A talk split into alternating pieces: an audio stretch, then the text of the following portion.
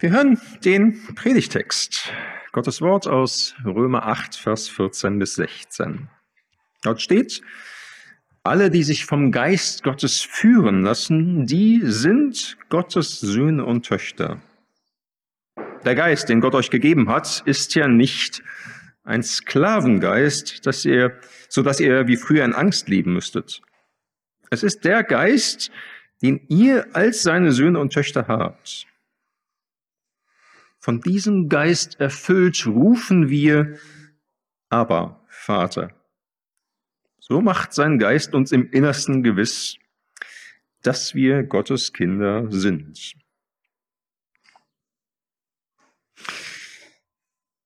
Wie heißen oder hießen eigentlich deine Eltern?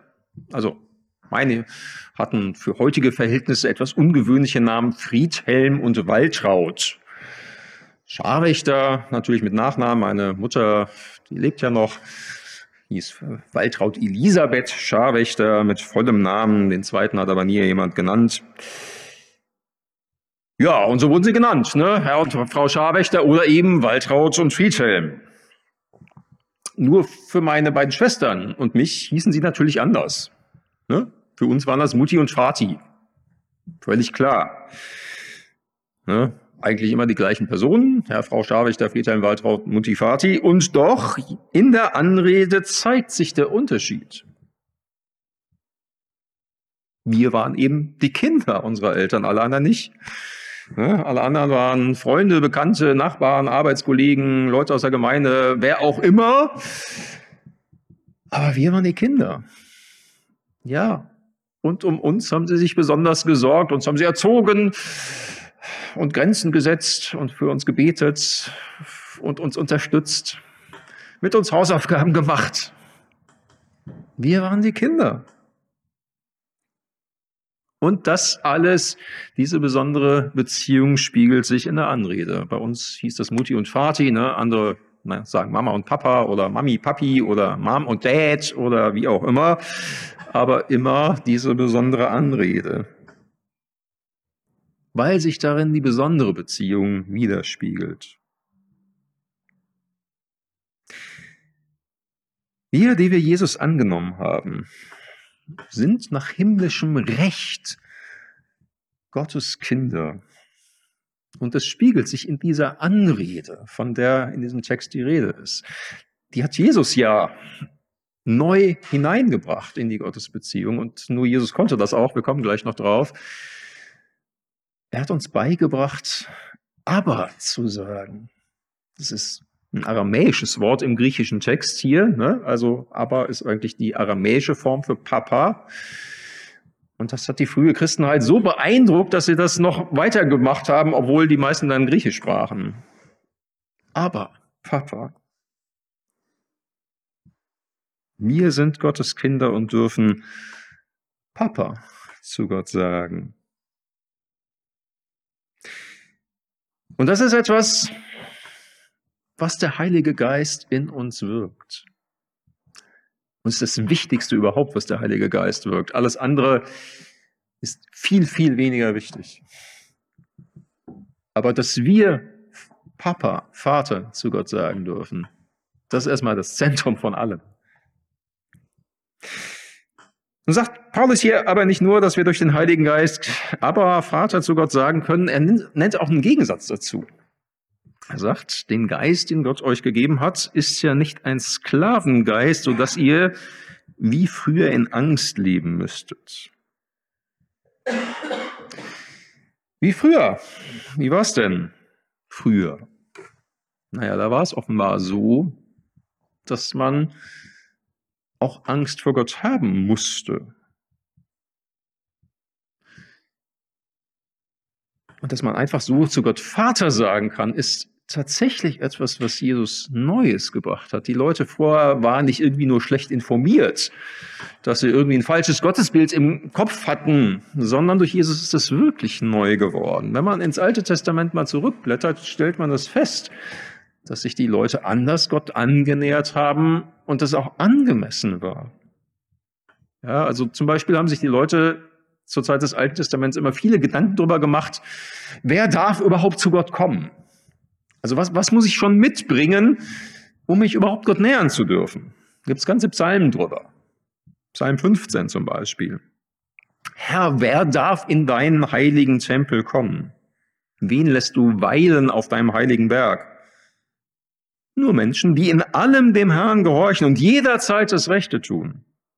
Sie denken und reden nur die Wahrheit. Sie machen niemand bei anderen schlecht, tun nicht, was ihren Freunden schadet und bringen ihrem Nachbarn nicht in Verruf. Wer darf zu Gott kommen? Nur die. Überleg dir genau, ob du wirklich zu Gott hinkommen willst und kannst, weil nur die sind willkommen.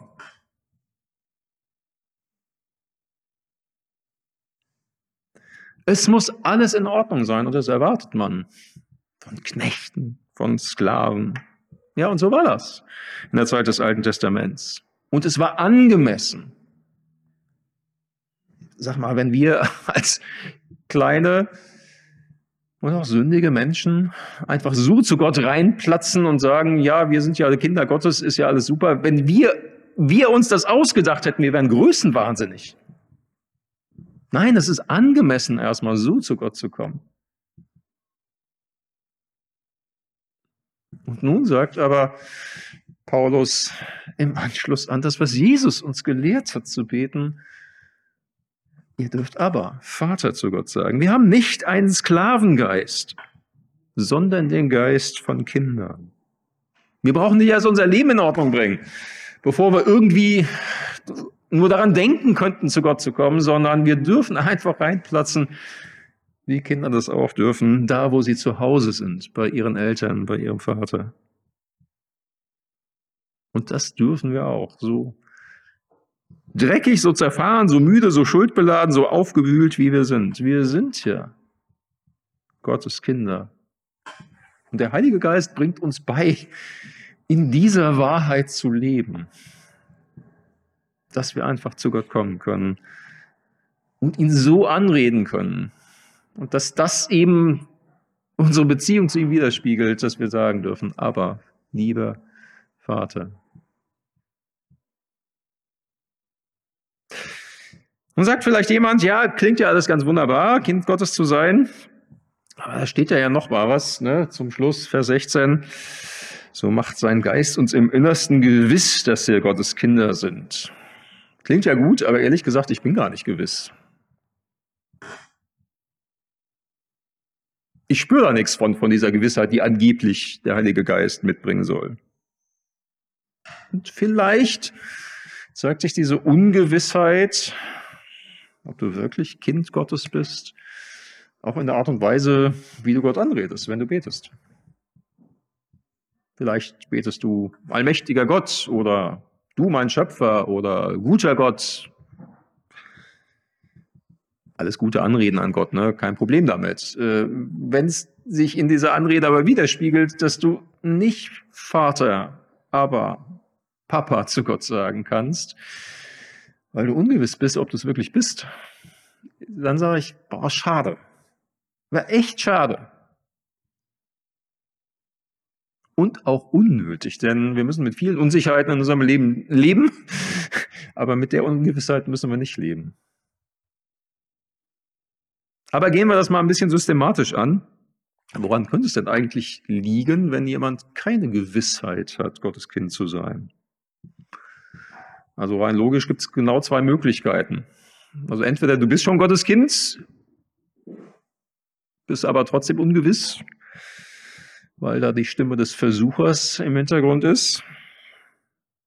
Erste Möglichkeit. Oder zweite Möglichkeit, du bist vielleicht noch gar kein Kind Gottes. Und dann ist man auch ungewiss, klar. Schauen wir uns die erste Möglichkeit an. Da ist wie jemand vielleicht schon lange Gottes Kind. Und trotzdem dringt man nicht durch zu dieser Gewissheit, Gottes Kind zu sein. Was passiert? Vielleicht ist die Stimme des Versuchers da, der da sagt, du willst Gottes Kind sein? Ernsthaft jetzt? Muss ich dich erst daran erinnern, was du alles schon angestellt hast? Und erst deine Gedanken Boah. Dein Zorn, dein Neid, deine sexuellen Tagträume. Du, Kind Gottes, im Leben nicht. Ich sag dir, was du bist. Du bist ein mieser Sünder. So mag die Stimme des Versuchers leise flüstern und doch so laut flüstern, dass es die Stimme des Heiligen Geistes übertönt. Falls so eine Stimme immer wieder in dir auftaucht, will ich dir sagen, ey, das ist nicht die Wahrheit, das ist eine Lüge. Wie ist es mit Kindern?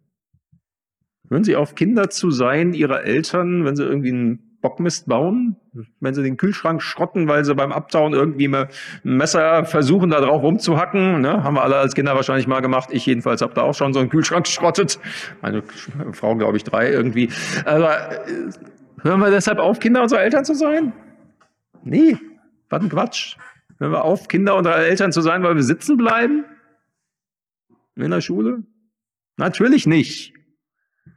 Kind ist Kind, bleibt Kind. Und wenn du Gottes Kind bist, dann bleibst du, selbst wenn noch so viel in deinem Leben schief läuft. Und du immer wieder Gottes Vergebung brauchst.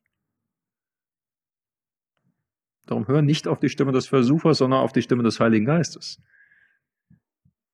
der durch Gottes Wort zu dir spricht.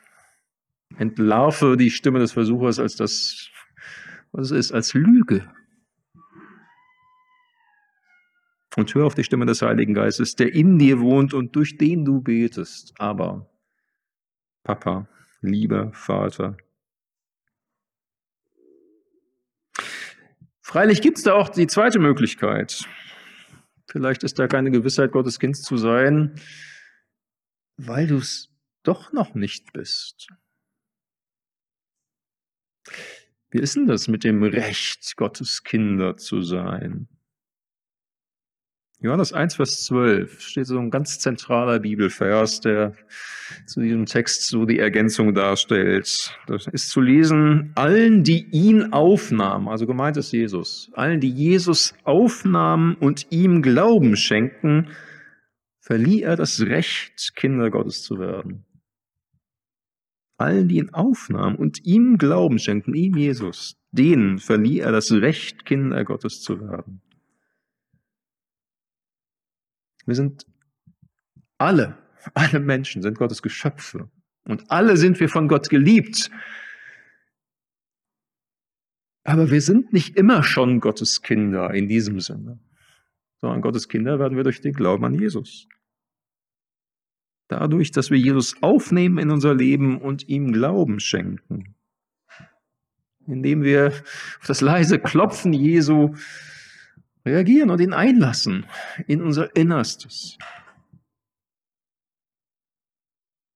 Wir haben letzte Woche ein Taufgespräch geführt, nochmal so ganz an die zentralen zwei Punkte erinnert, wo es darum geht. Was heißt es, an Jesus zu glauben? Es heißt zu glauben, dass er der Retter und der Herr ist.